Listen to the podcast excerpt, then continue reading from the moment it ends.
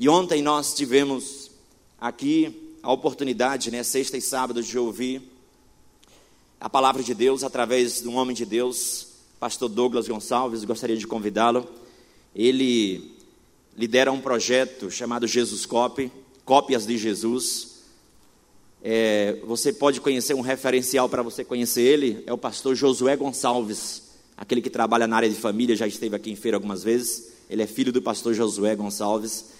E este homem é um homem de Deus, amados. Os amados sabem que é, nós não é, convidamos pessoas que não andam segundo o Evangelho de Cristo. E nós é, fomos impactados pela palavra de sexta, de sábado. Deus abençoe. Vamos orar pelo pastor Douglas, para que o Senhor possa estar usando. Pai, muito obrigado pela vida do teu filho aqui nesta manhã. Eu sei, Pai, que é propósito do Senhor que ele esteja aqui nesta hora. Pai, a tua palavra diz que o vento sopra onde quer, Pai. E o Senhor resolveu soprar na vida do pastor Douglas e soprar na vida da Igreja Batista Central, Pai, trazendo o teu filho aqui, Pai. E nós estamos abertos para ouvir a tua palavra. A tua palavra é sempre boa, mesmo quando ela nos fere. Ó Deus, queremos ouvir tudo que o Senhor tem através do teu filho para a nossa vida. Muito obrigado, que nós estejamos, Pai, com os ouvidos atentos e prontos para obedecer, em nome de Jesus.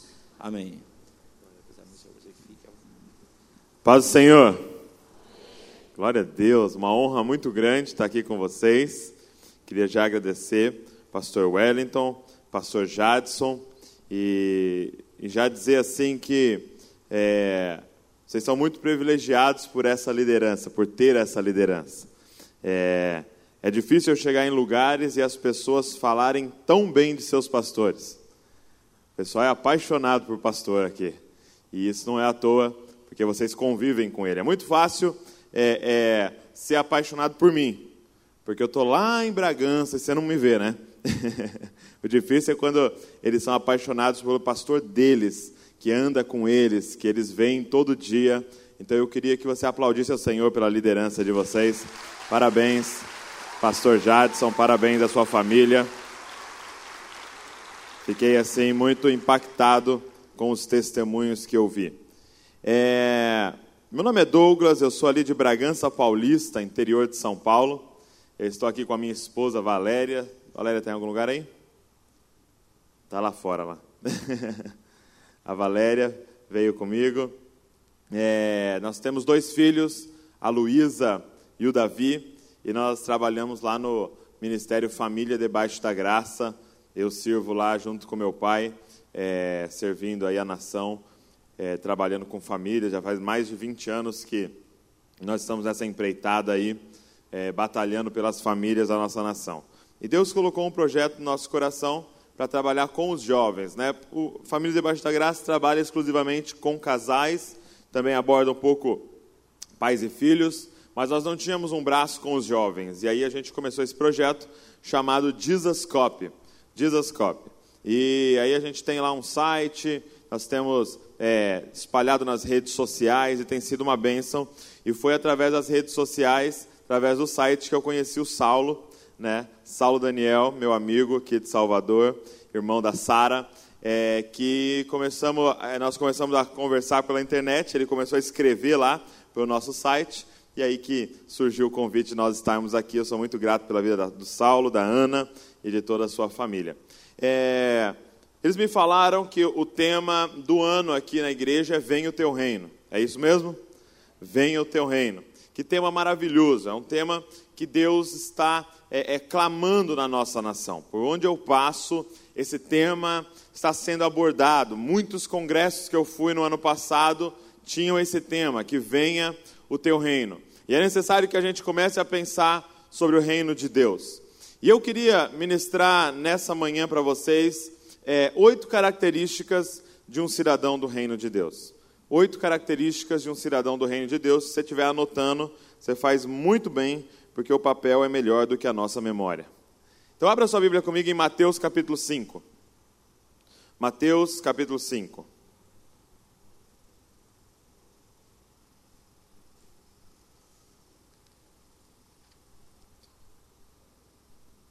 Mateus capítulo 5.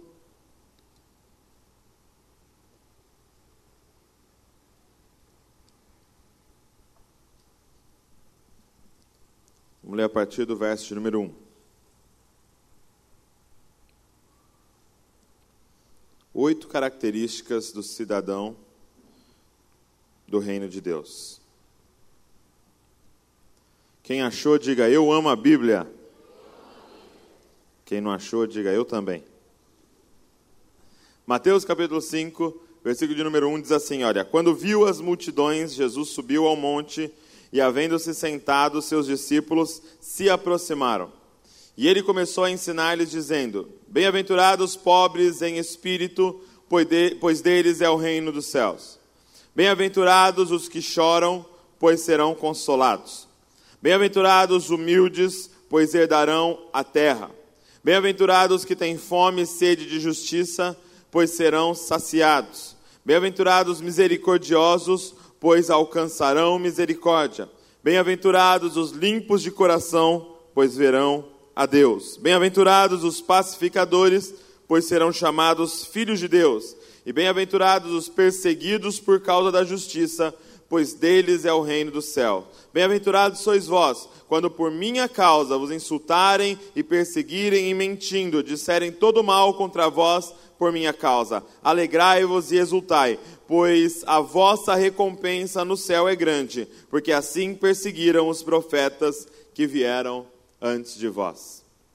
O que acontece aqui? Jesus se assenta nesse monte, e por isso nós conhecemos essa porção da palavra de Deus como o sermão da montanha.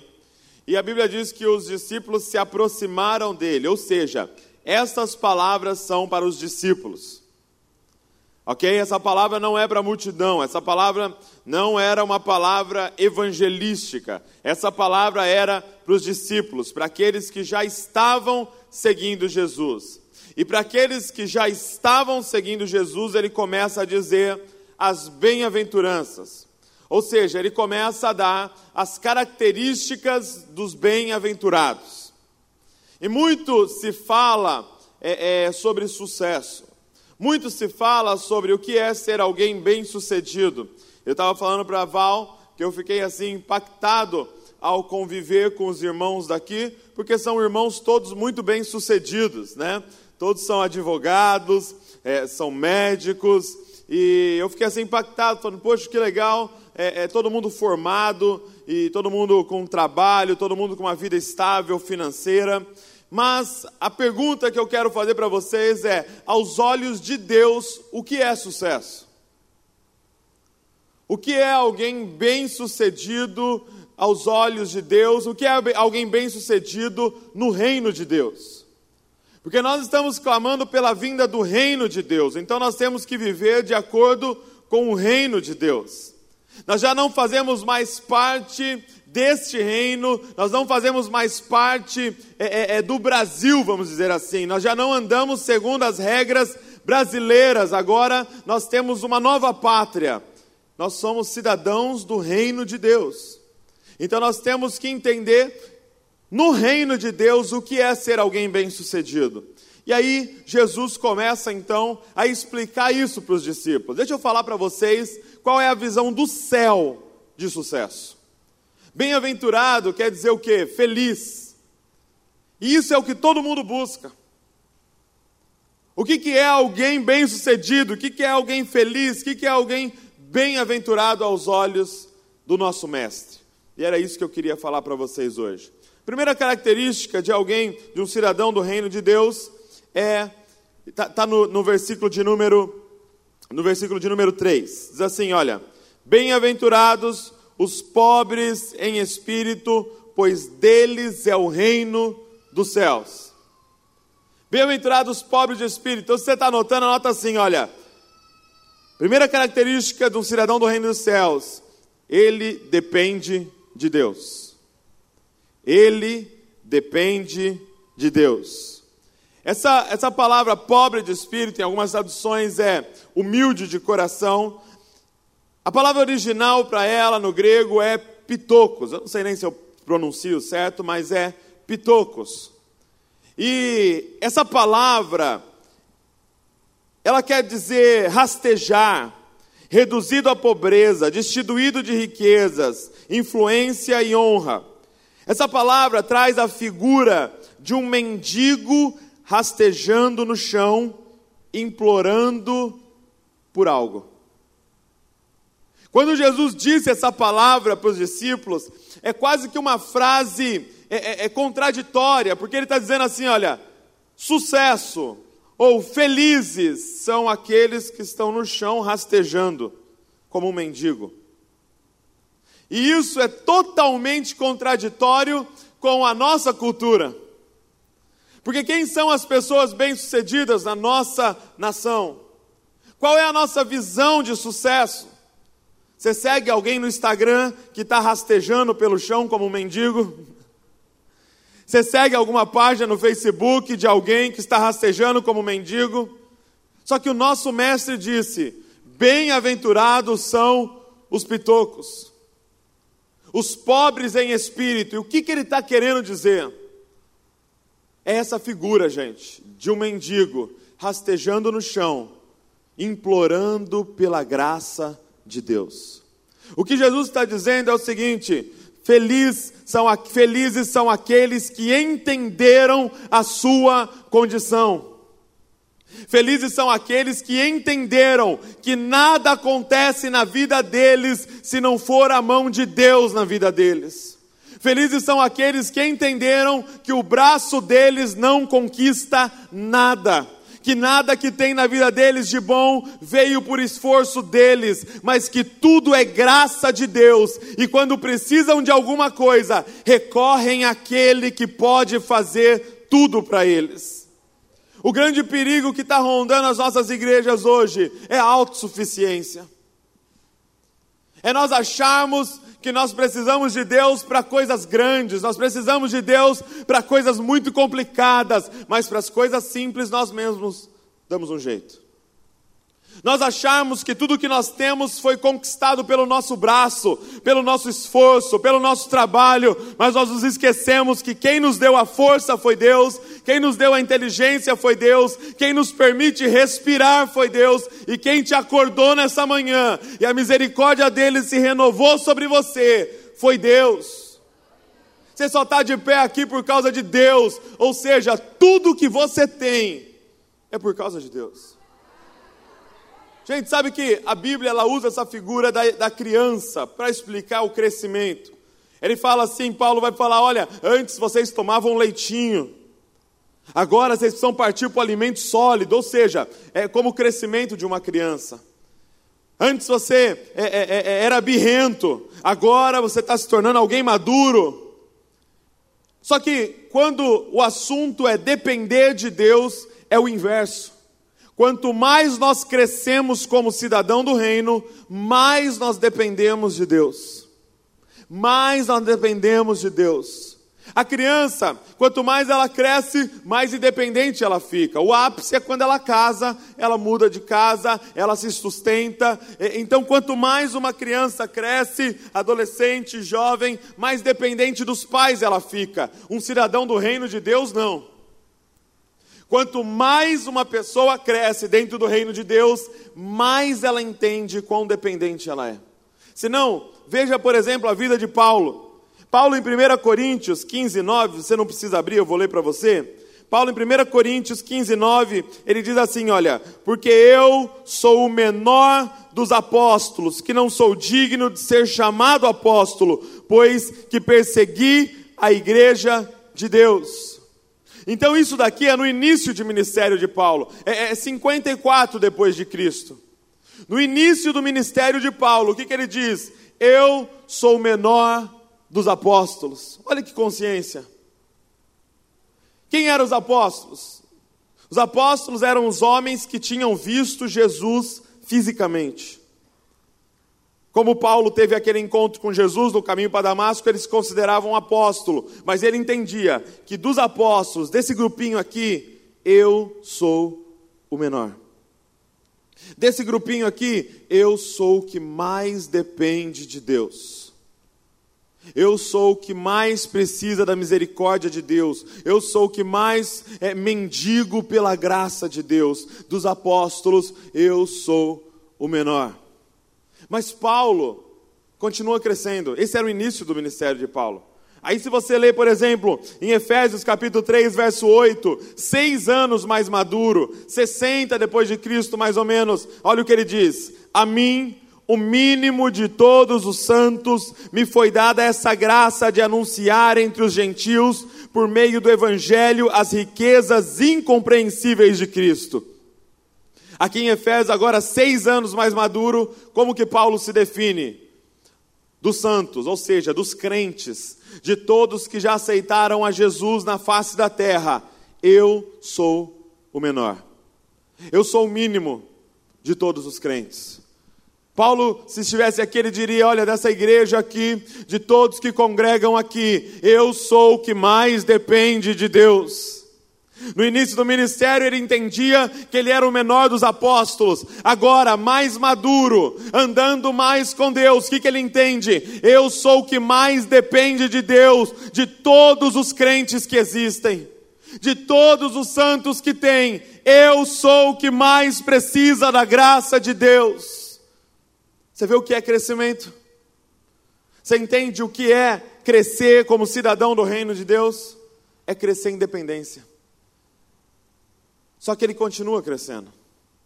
Ele continua andando com Deus. E aí você lê nas últimas cartas dele, em 1 Timóteo, no capítulo 1, no verso de número 15, oito anos mais maduro, no ápice da sua maturidade cristã. Olha o que ele escreve para seu discípulo Timóteo.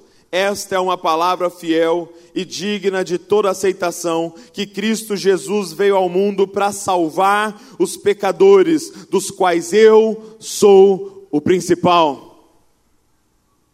Ele entendia que ele era o menor dos apóstolos.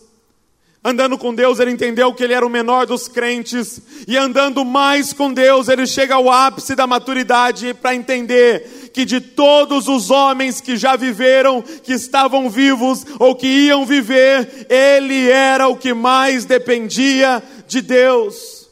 Se você quer crescer, como cidadão do reino de Deus, você precisa crescer em dependência a, a Deus. Você precisa crescer é, é, é, nessa maturidade cristã, que é cada dia depender mais da graça de Deus. Cada dia. Eu sou um pobre de espírito. Eu sou um pitoco, eu dependo da graça. Se não for a graça, o que será de mim? O que será da minha vida se não for a graça de Deus? Primeira característica de um cidadão do reino de Deus é que ele depende de Deus. Segunda característica de um cidadão do reino de Deus, o versículo diz assim: olha, bem-aventurados os que choram, pois serão consolados. Bem-aventurados os que choram, pois serão consolados. Segunda característica de um, reino de, de um cidadão do reino de Deus é que ele é infeliz. Escreve aí, infeliz.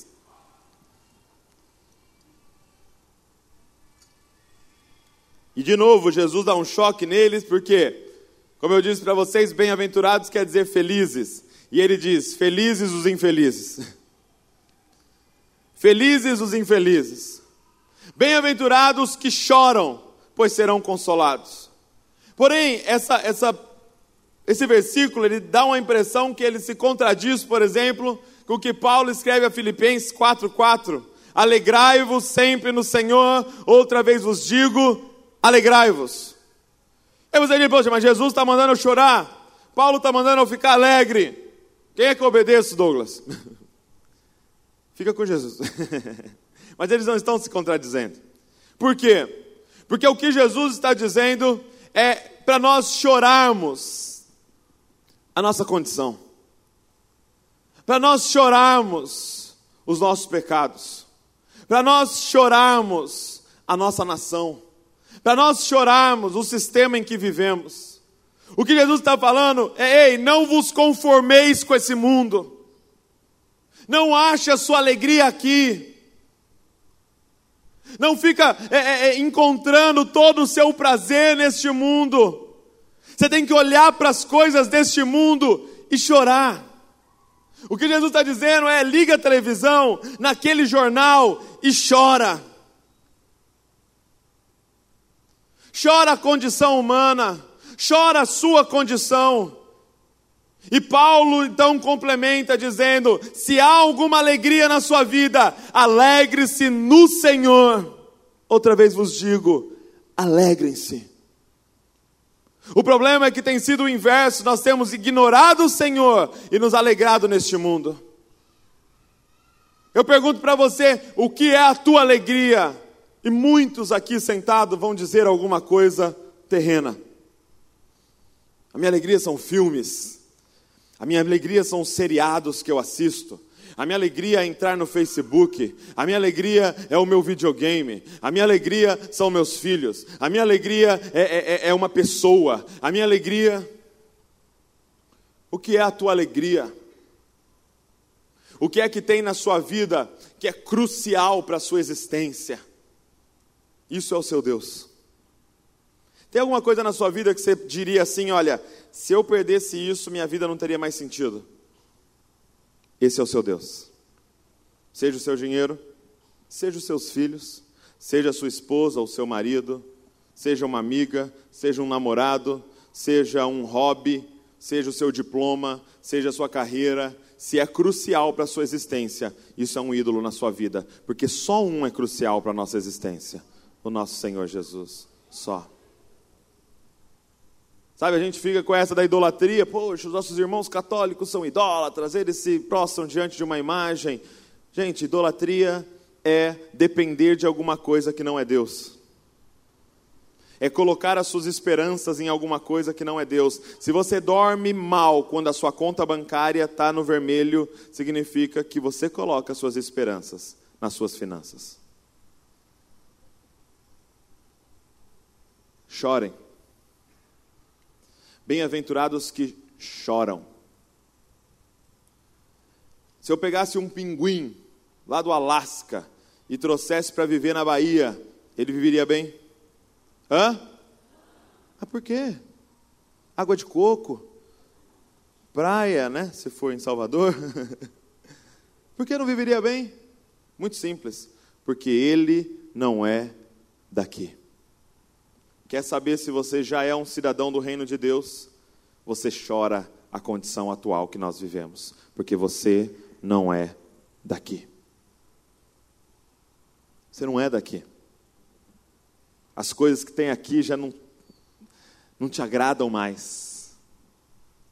E é por isso que você entra no seu quarto, fecha a porta, e quando você fecha a porta, é como se você fosse transportado para a sua terra de origem. Quando você dobra os seus joelhos, você fecha o olho.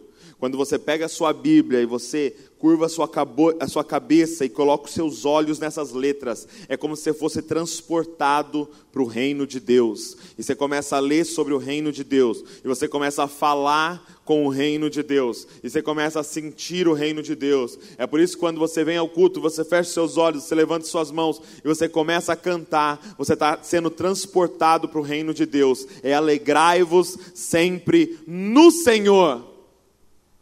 Outra vez vos digo: alegrai-vos. A sua alegria precisa ser Deus. O que é crucial na sua vida tem que ser Deus e unicamente Deus. Você se alegra no Senhor? Sabe, muito, muito se fala de evangelismo e existem muitas técnicas de evangelismo.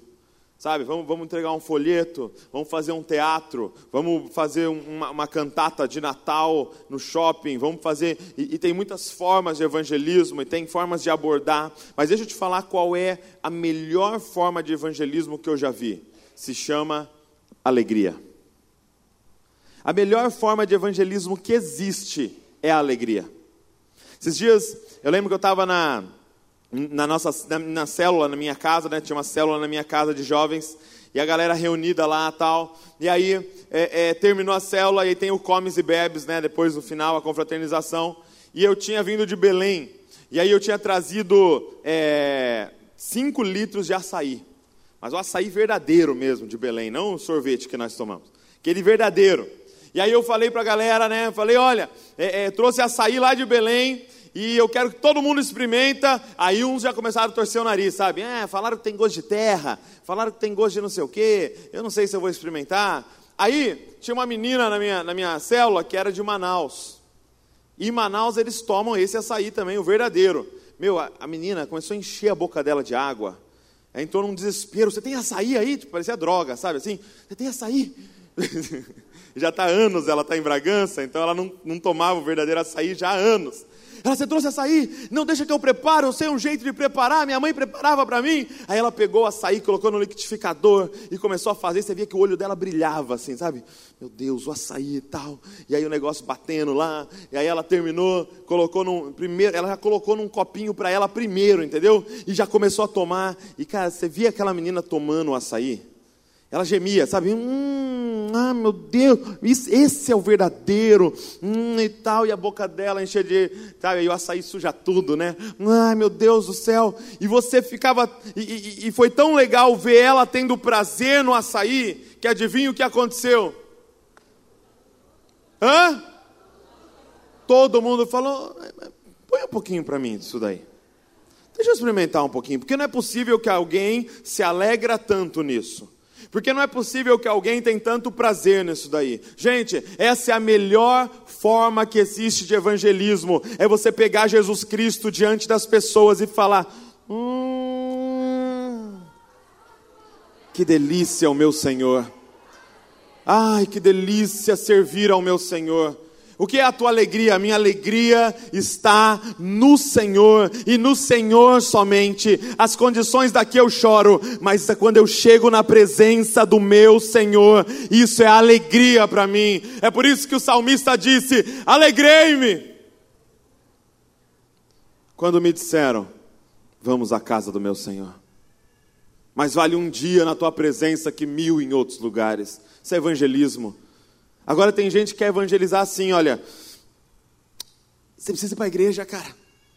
Ó, oh, você precisa tomar Jesus. Ah, quer? É amargo, mas cura, sara. Isso aqui não é Jesus, cara. Isso aí que você está tomando não é Jesus, não. Se para você é um sacrifício vir para a igreja, se para você é um sacrifício, sabe? Eu, eu, eu, fico irritado que eu vou às vezes em culto de jovens, ou em culto normal, e aí o ministro pega o microfone e fala assim: você poderia estar jogando bola, você poderia estar assistindo Fantástico, mas você veio à casa de Deus, como tipo, meu. Muitos jovens poderiam estar na balada aqui agora, mas renunciaram e escolheram estar na casa de Deus, como se houvesse comparação aos prazeres que Deus pode nos dar com o fantástico. É tipo assim, meu, eu abriria a mão de qualquer coisa para estar na casa de Deus, porque o meu prazer está na casa do Senhor, porque o meu prazer é adorar ao Senhor. Ei, chegou a hora de nós começarmos a chorar as condições atuais e colocarmos nossa alegria no Senhor, a ponto de dar água na boca de quem está ao nosso redor, dizendo: Eu quero um pouco disso que você tem. É isso que as pessoas ao seu redor sentem? Terceiro, Terceira característica de um cidadão do reino dos céus diz assim: olha, bem-aventurado os mansos, pois herdarão a terra. Bem-aventurados os mansos, pois herdarão a terra. Uma boa forma de você estudar a palavra de Deus é você olhar no original. E você olhar no original e procurar outros lugares que aparece aquela mesma palavra, outros contextos, e aí você compara o uso daquela palavra em vários contextos para você chegar numa conclusão do que ela quer dizer. E aqui a palavra manso, ela é usada mais uma vez é, é, na palavra de Deus, e ela é usada em 1 Pedro, no capítulo 3, no versículo de número 3. E olha que interessante que diz em 1 Pedro 3, 3. A beleza de vocês não deve estar nos enfeites exteriores, como cabelos trançados e joias de ouro e roupas finas, pelo contrário, esteja no ser interior que não perece, beleza demonstrada num espírito dócil e tranquilo, o que é de grande valor para Deus. Essa mesma palavra manso é usada e traduzida aqui em Pedro como espírito dócil e tranquilo. E o que, o, que, o que Pedro está dizendo? Ele está dizendo assim para as mulheres, mas isso se aplica aos homens também. A beleza de vocês, cidadãos do reino dos céus, não deve estar no exterior, mas a beleza de vocês deve estar no interior, um espírito dócil e tranquilo. Pedro não está dizendo não façam tranças, não usem joias. Pedro está dizendo que isso não deve ser a beleza de vocês. Que você não deve ser conhecida como a menina da trança. Você não deve ser conhecida como a mulher da maquiagem. Você deve ser conhecida pelo seu interior. Ah, aquela moça dócil. Ah, aquele rapaz honesto. Ah, aquele, aquele homem íntegro. Que o seu interior seja tão belo que ofusque o seu exterior. Gente, como é que Jesus era? Como é que ele era de aparência? Ele, ele era moreno? Ele tinha olhos castanhos, olhos verdes. O nariz dele era grande, pequeno, e a orelha dele? Ninguém sabe, gente, porque os escritores do Evangelho não conseguiam nem prestar atenção na aparência física dele, de quão belo era o interior dele. Não valia gastar uma letra com, com o exterior dele, porque o interior dele vazava, porque o interior dele era tão belo que se esqueciam da cor do olho dele. Não dava para gastar pena, não dava para gastar tinta com o exterior, porque a beleza daquele homem estava no ser interior. O cidadão do reino de Deus é bonito por dentro. Menina, quanto tempo você passou adornando o seu interior? Quanto tempo? Sabe que um, um pastor nosso, lá da nossa igreja, o pastor Salomão, ele é do Rio de Janeiro, e ele estava me contando que no Rio, é, é, os camelôs, né, bem nessa época do ano aqui, eles montam as barraquinhas e colocam para vender ovos de Páscoa. E aí os, os, pais entram lá no, no mercado e vê o ovo de Páscoa 40 reais, 50 reais, e quando sai no camelô, o mesmo ovo era tipo 20, 15 reais. Aí eles achando que estavam fazendo o melhor negócio, compravam todos os ovos de Páscoa lá da Lacta, da Nestlé e tal, e levavam para casa, deixavam guardado para chegar o domingo de, de Páscoa. E aí eles deixavam guardado, chegava o domingo, os filhos alvoroçados, né? Querendo chocolate. É, Páscoa, Páscoa, o coelhinho chegou e tal. E aí os pais iam lá e pegavam os ovos de chocolate, entregavam para os filhos, e aí os filhos alvoroçados rasgavam toda a embalagem da Nestlé, da Lacta, e quando abriam, tinha um abacate lá dentro.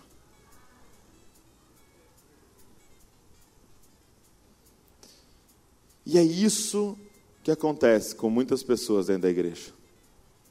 Por fora, são todinhas de marca.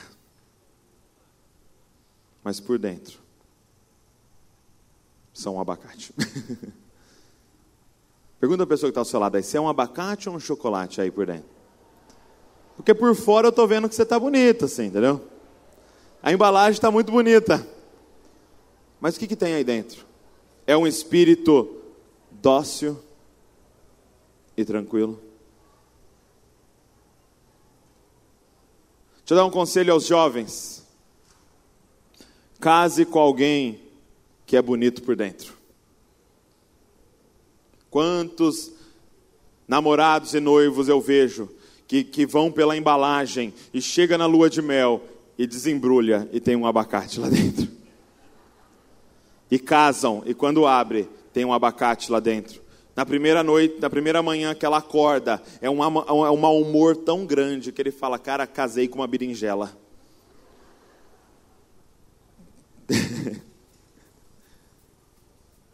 Case com alguém bonito por dentro. Porque um cidadão do reino de, de Deus é bonito por dentro. Você é bonito por dentro? Daria para tirar uma selfie do seu interior? Você postaria? Sabe que um discípulo meu, ele, ele, ele fez uma reflexão muito legal. Ele falou assim: Douglas, eu fui no mercado e eu comecei a reparar. Porque Jesus disse: Vós sois o sal da terra, correto? Ele falou: Eu comecei a reparar no mercado a posição do sal. Já viu onde o sal fica? Porque deixa eu te ensinar uma técnica do mercado. O que ele quer que você compre, ele põe na altura dos seus olhos. Entendeu? Pode ver que produto para criança está onde? Para elas pegarem e ficarem aperrenhando você até você comprar. Então, as coisas que ele quer que você compre, ele coloca na altura dos seus olhos. Aonde fica o sal? Hã?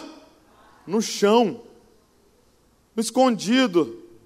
Ele fala, meu Deus, sal. Tipo, se eu tenho dor nas costas, já não pode ter sal, né? É. Por quê? Porque é sal, cara. Deixa eu te perguntar, qual é a empresa que gasta com embalagem de sal? Já viu alguma embalagem de sal colorida? Não. É transparente e azul. É uma cor, azul. Escrito Cisney. Só. Alguém faz uma embalagem bonita para o sal? Alguém gasta na embalagem do sal? Gente, entenda, esse é o nosso chamado. Nosso chamado não é para estar em posições de destaque, todo mundo vendo. É para estar humildemente na prateleira. O nosso chamado não é para ter grandes embalagens, e, ai, se mostrando para todo mundo, não. Nosso, nosso, nosso, nosso chamado é para ser é, humilde, para ser simples. Porém, alguém aqui vive sem sal? Não. Então nós fomos chamados para ser indispensáveis. No ambiente que você está, você não se destaca e não fica se mostrando, mas quando você falta, todo mundo percebe, porque aquele que é dócil e humilde e manso e bondoso e amoroso, quando falta no ambiente, todo mundo percebe que aquele ambiente fica sem gosto. Pare de se destacar pela sua embalagem, comece a se destacar pelo seu interior, porque isso é um cidadão do reino dos céus. Em quinto lugar, quarto lugar, ele diz assim: Olha, bem-aventurados que têm fome e sede de justiça, pois serão saciados. Se você está anotando, anota aí a quarta característica de um cidadão do reino de Deus: é que ele é íntegro. É que ele é íntegro. Ele tem fome e sede de justiça. Você é íntegro? O que é ser íntegro, gente? Ser íntegro não é ser perfeito, senão não haveriam pessoas íntegras. Ser íntegro é ser inteiro. A palavra íntegro vem da palavra inteiro. Se você quer ser alguém íntegro, seja alguém inteiro. E o que quer dizer inteiro? É uma pessoa que ela é a mesma na igreja, e ela é a mesma em casa, e ela é a mesma no futebol, e ela é a mesma na empresa, e ela é a mesma com o superior, e ela é a mesma com o inferior. Ela é a mesma com o patrão, ela é a mesma com o empregado, ela é a mesma com todo mundo, porque ela é inteira. Ela não se particiona.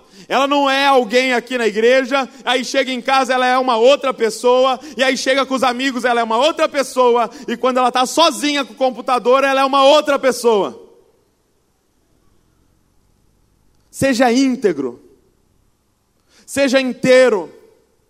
Se você estiver mal, você está mal, e se você estiver bem, você está bem. Seja íntegro. Sabe, gente, eu fui criado num ambiente é, é, é, de uma igreja onde havia uma tendência de você não ser íntegro. Por quê? Porque não havia um espaço para confessar pecados. Uma igreja onde muitos eram treinados a fingir que estava tudo bem, a colocar uma máscara e chegar na igreja a fazer um teatro do aleluia. Glória a Deus. E só Deus sabe como estava por dentro. Não é isso que Deus deseja dos cidadãos do reino dos céus. Ele quer aqueles que têm fome e sede de justiça. Ele quer pessoas íntegras, pessoas retas, pessoas que dizem a verdade. Eu não estou bem. Eu pequei. Eu errei. Eu preciso de ajuda. Isso é integridade, gente. Pastor, eu estava conversando, é, é, é, eu fiquei sabendo de um pastor lá na Paraíba, pastor de uma igreja batista grande lá, que ele foi pregar no culto da manhã e antes de sair de casa ele discutiu com a esposa dele. Ele brigou com a esposa dele, discutiu, tal, saiu bravo e foi para a igreja. Chegou na igreja, o louvor tocou, deram-se os avisos, tiraram-se o momento de oferta, e aí ele foi pregar. Quando ele pegou o microfone, ele falou assim para a igreja: Igreja, eu não vou pregar hoje, porque eu briguei com a minha esposa. Então eu vou ajoelhar aqui e vocês orem por mim, porque eu estou em pecado.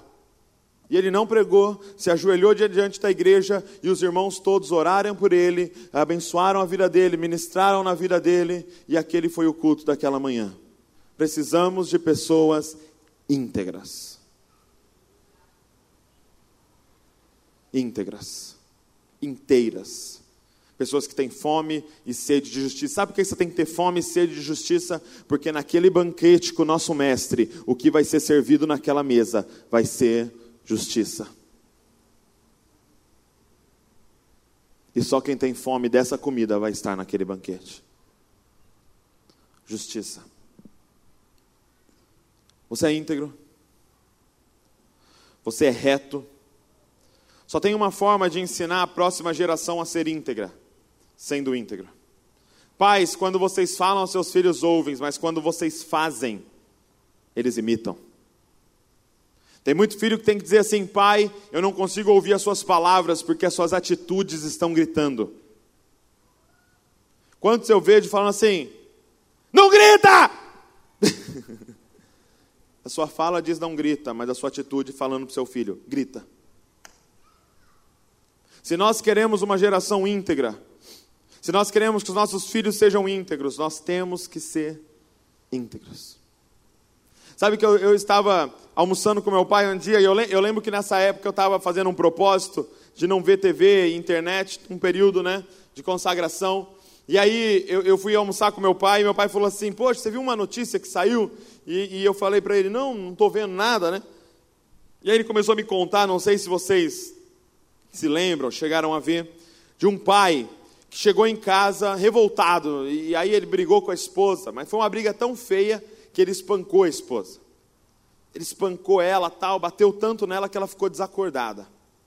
E esse cara estava tão possesso que ele pegou o filho de seis anos e foi para a sacada. Eles moravam no, no 12 segundo andar. E foi para a sacada ali do prédio e ficou sentado na varanda, ameaçando pular com o filho de seis anos no colo. E os vizinhos viram, e essa cena ficou uns 20 minutos, meia hora, e os vizinhos viram, e os vizinhos contam que o, o menininho ficava falando: Pai, não pula. Pai, por favor, me leva para a mamãe, pai. Pai, não pula, pai. Pai, não pula, pai. Pai, não pula. E passou uma meia hora, o rapaz pulou, com o filho no colo. E os dois morreram lá embaixo. Eu lembro que eu estava no restaurante, meu pai contando isso para mim.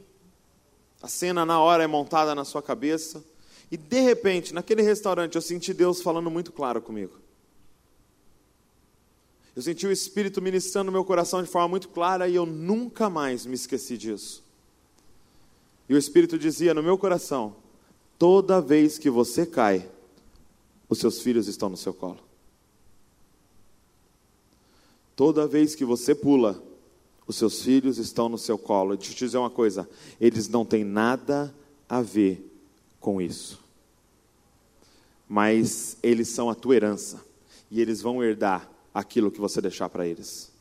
Não pense que seu filho vai herdar só seu dinheiro, não. Seu filho vai herdar a herança espiritual que você está deixando. Então, da próxima vez que você estiver diante de uma tentação, eu peço que o Espírito Santo fale no seu ouvido: Pai, não pula. Pai, não pula. Mãe, não pula. Mãe, não pula, mãe, não pula, mãe, porque eu não tenho nada a ver com isso e eu estou no colo de vocês. Uma característica de um cidadão do reino dos céus é que ele é íntegro. Em quinto lugar, diz assim: Bem-aventurado os misericordiosos, pois alcançarão misericórdia. Misericordiosos são aqueles que agem com misericórdia com as pessoas, são aqueles que amam as pessoas. Perdoadores a quinta característica de um, de um cidadão do reino dos céus é que ele ama pessoas. Ele ama pessoas. Sabe, gente, nós estamos sendo treinados para amar coisas. Nós estamos sendo adestrados para amar coisas e ignorar pessoas. É muito fácil saber lá na sua casa se você ama pessoas ou se você ama coisas. o que, que te deixa mais bravo? Quando o seu filho derruba o seu iPad ou quando ele briga com a irmãzinha? Quando é que você dá uma bronca mais severa? Quando seu filho risca o seu carro ou quando ele desrespeita alguém mais velho? Não ame coisas. ame pessoas. Entenda, nós somos filhos de um Deus que é apaixonado por pessoas. Ele amou as pessoas de tal maneira a ponto de dar o filho dele para morrer por elas. Não amem coisas. Usem as coisas, mas amem pessoas. Cidadãos do reino dos céus amam pessoas. Quando o Espírito Santo entra dentro de nós, nós amamos pessoas. Porque o mandamento é esse: ama o teu Deus acima de todas as coisas, com todo o teu coração, com, todas, com toda a tua alma, teu entendimento, tuas forças, e o teu próximo como a ti mesmo. Isso é um mandamento só, gente. Quando você ama as pessoas, você está amando a Deus, e quem ama a Deus, ama as pessoas. 1 João 4,8 vai dizer: aquele que não ama o irmão não conhece a Deus, porque Deus é amor. Nós precisamos amar pessoas. Por que, que Deus está feliz demais com isso aqui que está acontecendo? Porque é um aglomerado de pessoas. Deus não está olhando para prédio, Deus não está olhando para cadeira, Deus não está olhando para equipamento, Deus está aqui com os olhos nas pessoas. Ame pessoas, seja apaixonado por pessoas. E qual é o resultado de quem ama pessoas? Ele é amado por pessoas. Bem-aventurados os misericordiosos, pois alcançarão misericórdia. A medida que você usar é a medida que vai ser usada com você. Um dia eu lembro que era meu aniversário, 13 de junho.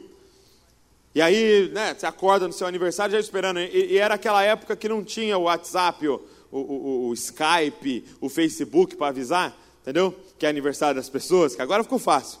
Mas naquela época. E aí eu lembro que o dia inteiro do meu aniversário eu recebi três parabéns, gente. Meu pai, minha mãe e a Val. Três parabéns. Lembro que eu terminei o dia arrasado. Eu falei, cara, encontrei um monte de gente, ninguém me deu parabéns. E de repente caiu uma bomba dentro de mim. Eu nunca dou parabéns para ninguém, a não ser a Val, meu pai e minha mãe. Bem-aventurados misericordiosos, pois alcançarão misericórdia. Ame pessoas e pessoas serão apaixonados por você. Ah, ninguém gosta de mim na igreja. Você é chato com todo mundo. Você é mal-humorado com todo mundo, você não fala com ninguém, não cumprimenta ninguém. Ame pessoas e as pessoas serão apaixonadas por você.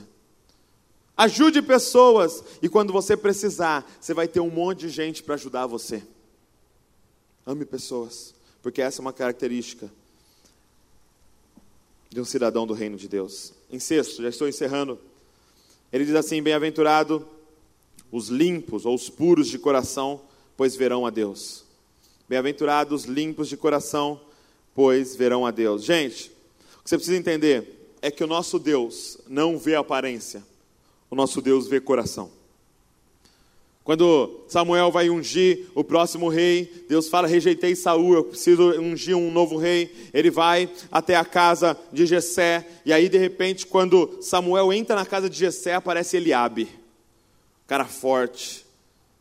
Devia ser aqueles caras, sabe, tomam whey, whey protein, academia, 12 ovos por dia, batata doce, entendeu?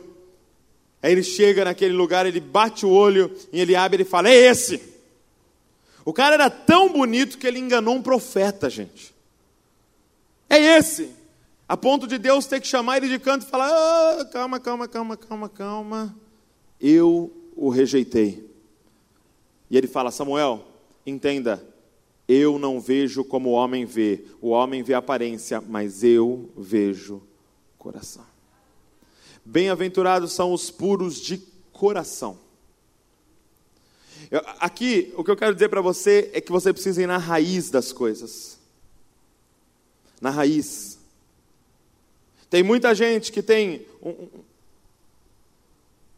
uma pilha de estrume em casa e está colocando o tapete em cima e está abanando as coisas e limpando e, e não mexe no problema central. A gente precisa ir no coração. Como é que está o seu coração? Eu não quero saber como estão tá as suas atitudes, como é que está o seu comportamento. Eu quero saber como é que está o seu coração. É como se eu chegasse para os meus filhos, Davi e a Luísa, e acontece uma coisa muito interessante. Quando eu é só você dar alguma coisa para um que o outro quer. Já viu isso? Sempre, né? Então imagina que eu faço um sanduíche para Luísa e eu dou para a Luísa. Na hora que eu colocar na mão dela, o Davi aparece. Eu quero. Eu quero, quer. Aí eu falo para a Luísa assim, Luísa, um cidadão do reino de Deus, Luísa, tem que dividir. Aí a Luísa, ah, mas eu, eu só tenho um, pai. Mas a gente é cidadão do reino, Luísa, a gente divide as coisas com o nosso irmão. E aí ela fala, tá bom. Aí eu vou lá e corto. Só que quando você corta no meio, nunca você corta exatamente no meio, né? Sempre tem um pedaço maior e um pedaço menor. E aí você fala para Luísa, Luísa, um cidadão do reino de Deus dá o maior pedaço para o irmão, porque ele considera o irmão mais digno de honra do que ele. Então, Luísa, você precisa dar o maior pedaço para o seu irmão. Mas, mas é meu! O maior pedaço para ele é, Luísa, você é uma cidadã do reino de Deus, você precisa fazer isso. Ela pega o maior, está tá aqui. Aí você fala assim, mas Luísa, um cidadão do reino de Deus faz tudo isso com alegria.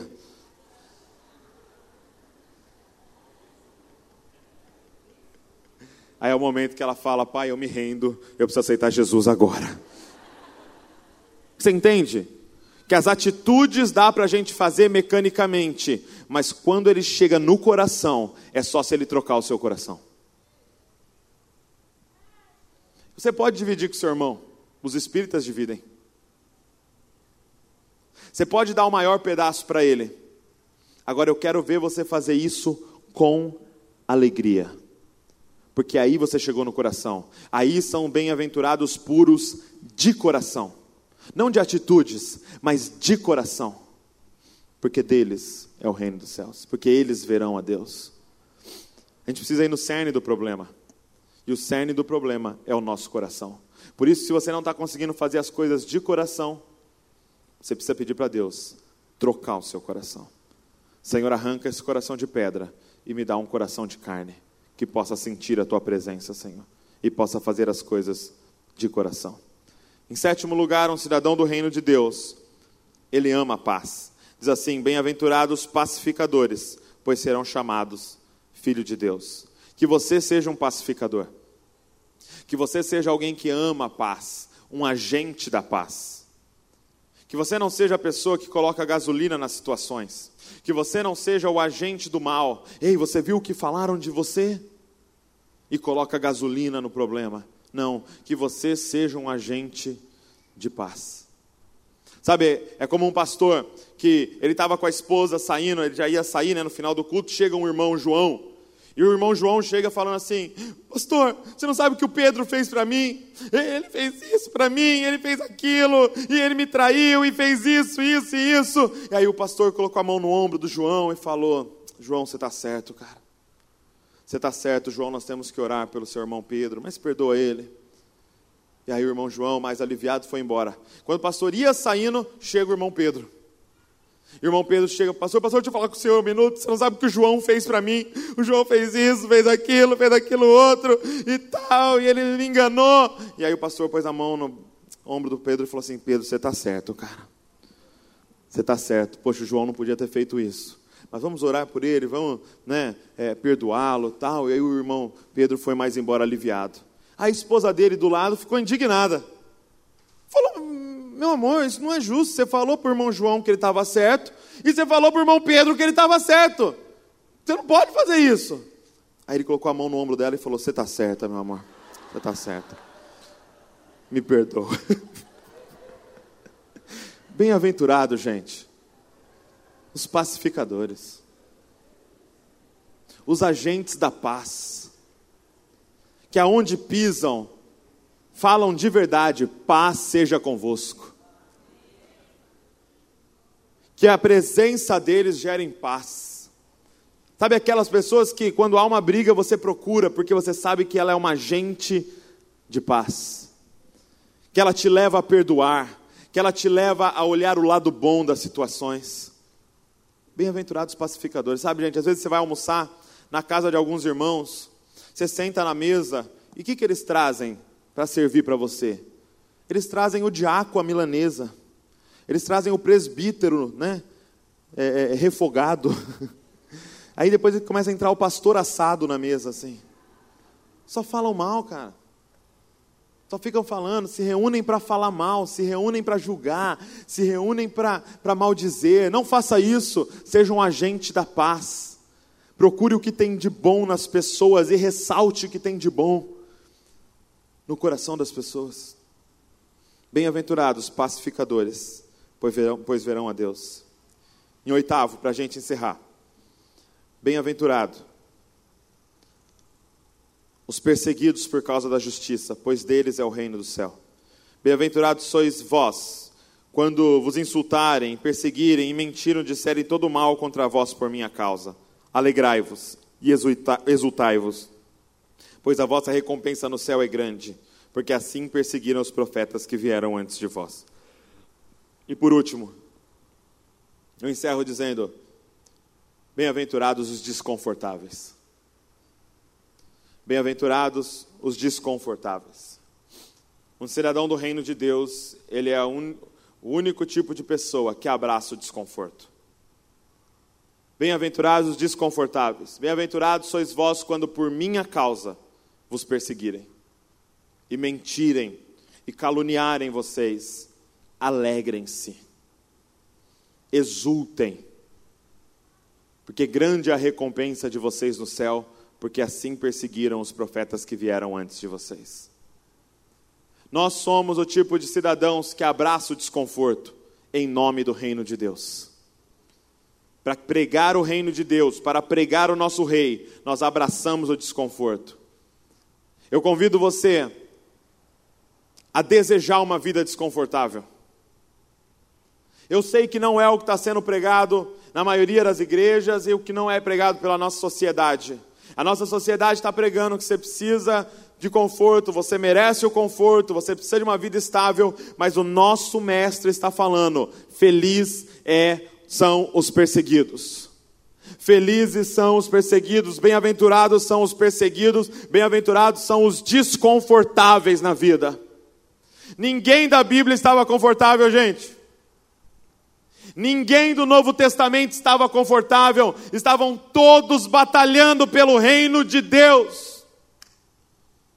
Por que que quando chega a nossa vez de batalhar pelo reino de Deus, nós queremos o conforto, nós queremos sombra e água de coco? Abrace o desconforto, em nome do reino de Deus. Abrace o desconforto Sabe, que eu vi um exemplo muito interessante, um pastor chamado Francis Chan, ele colocou assim, em cima do púlpito, é, é, é, aquela barra olímpica, sabe aquela barra olímpica que as meninas, as ginastas fazem os, os movimentos em cima da barra? E ele subiu em cima da barra e ele disse assim: entenda, a vida é como uma apresentação, e o juiz está olhando, e o juiz está avaliando a nossa vida. E aí ele disse: a maioria das pessoas dentro da igreja estão sentados nessa barra, querendo uma vida confortável, dizendo: não, o importante é não cair. O importante é não cair, e eles ficam sentados ali. Ele falou: tem alguns que até estão deitados na barra, abraçados na barra, assim, ó, e orando: Senhor, que eu morra dormindo, Senhor sem dor nenhuma, sem nenhuma doença, que eu simplesmente deite na minha cama, king size, e morra e vá para o céu. E aí, de repente, essa pessoa que está deitada na barra morre. Aí ela acorda diante do juiz. Aí ela termina. E a pergunta dele é essa: que nota essa pessoa vai receber? Já viu alguma ginasta olímpica deitada um minuto na barra e termina dizendo assim: obrigado, obrigado, não caí, não caí, não adulterei, não roubei ninguém, obrigado. Não. Que nota o juiz vai dar para a sua apresentação? Que nota o juiz vai dar para a sua vida? Essa é a pergunta que eu te faço hoje aqui. O quanto você tem arriscado pelo reino de Deus, o quanto você tem arriscado as suas finanças pelo reino de Deus, o quanto você tem arriscado a sua vida, o seu trabalho, as suas habilidades, os seus dons em prol do reino de Deus. Bem-aventurado são aqueles que arriscam tudo pelo reino de Deus, que fazem as manobras mais arriscadas. É arriscado cair? É. É arriscado ficar sem dinheiro? É. É arriscado não ter dinheiro para pagar a faculdade do filho? É. Mas que bom que seja arriscado pelo reino de Deus, porque isso aqui vai passar, mas esse reino é eterno. Sabe, gente, ele termina essa porção da palavra dizendo assim: olha, alegrai-vos e exultai, pois a vossa recompensa no céu é grande, porque assim perseguiram os profetas que vieram antes de vocês. E sabe o que eu me pergunto? É se a minha geração pode olhar para a geração passada e ver exemplos de fé na geração passada. Se a minha geração pode olhar para a geração passada, a geração de vocês, e ver exemplos de fé em vocês, e ver exemplos de vidas arriscadas em vocês, e olhar para a vida de vocês e falar: eu quero ter fé, eu quero ser ousado, eu quero ser perseguido como meu pai como meu avô. Dá para olhar para a vida de vocês e achar esse exemplo de fé? Olhe para os profetas que vieram antes de vós, olha como eles foram perseguidos, olha como eles arriscaram tudo em favor do reino de Deus. Dá para achar em vocês esse modelo de fé? Sabe, eu não quero parecer desrespeitoso, mas tem algo que acontece que eu não entendo. Gente, quando você tem três anos de idade, como Davi, dizem que a vida passa a três quilômetros por hora. Entendeu? Um ano, gente, parece que passou mil anos. Quando é que eu vou fazer quatro anos, papai? Só no ano que vem. Aí quando você tem 10 anos, parece que a vida começa a passar 10 quilômetros por hora. Eu estou com 27 anos, parece que a vida já está indo a 27 quilômetros por hora. E tem uma galera dentro da igreja que já está acima do limite de velocidade, entendeu? A vida está passando. E quando você é solteiro, você arrisca tudo pelo reino de Deus. Aí você casa, você já começa a ficar mais, né? Não, mas agora tem alguém para sustentar, não posso dar aquela oferta, não posso ir naquela viagem missionária. Aí quando você tem filho, você fica mais ainda. Só que não deveria ser assim, gente, porque cada ano que passa nós estamos mais perto de encontrar com o juiz.